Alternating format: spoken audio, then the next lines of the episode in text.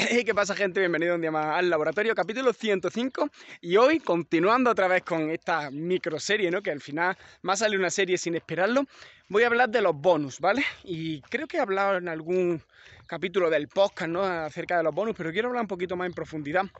Y bueno, quiero eh. Que primero, ¿qué es un bonus? Un bonus es una cosa, un producto, un servicio, algo extra que ofreces eh, junto con tu oferta principal, ¿no? Y bien, eh, los bonus tienen un poder muy grande porque hacen que el valor percibido de la oferta sea mucho mayor, ¿vale?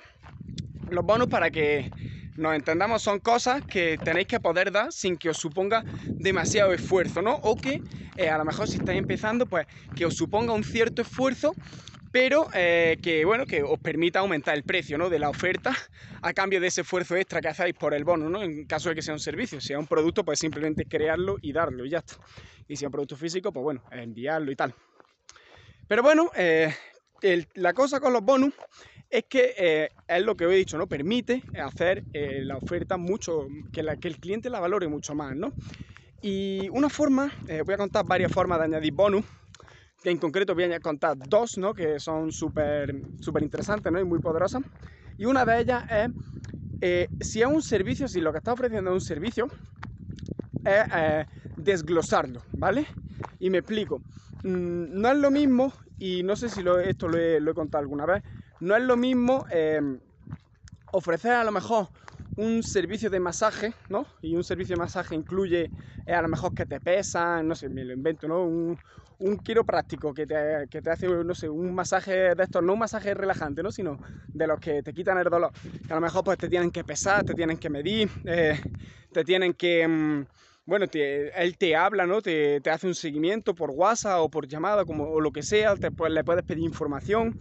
Eh, todo esto eh, está dentro, ¿no? del servicio del masaje.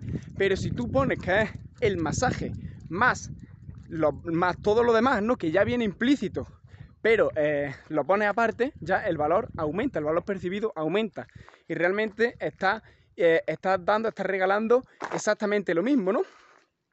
Y bueno, la otra forma de, hacer bonus, ¿no? De, hacer es ofrecer el siguiente paso lógico. Es decir, mi producto va a obtener esto. ¿Cuál es el siguiente paso lógico? Pues lo otro.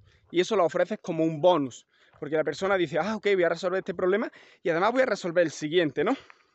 Y bueno, así como otra forma adicional, ¿no? Que, me acabo, que se me acaba de, ocurrir, es que eh, puedes añadir, eh, si tu producto a lo mejor es un, es un infoproducto, pues puedes añadir como bonus eh, todo lo necesario para llevar a cabo lo que va a aprender ¿no? con, ese, con ese infoproducto, sea una formación o, bueno, incluso un servicio ¿no? para poner en práctica lo que aprenda, ¿no? Mientras tú le realizas el servicio. Y esto, por ejemplo, pues podría ser, a lo mejor le está enseñando eh, un infoproducto, un curso sobre cómo, cómo comer bien y cómo, y cómo hacer ejercicio, ¿no?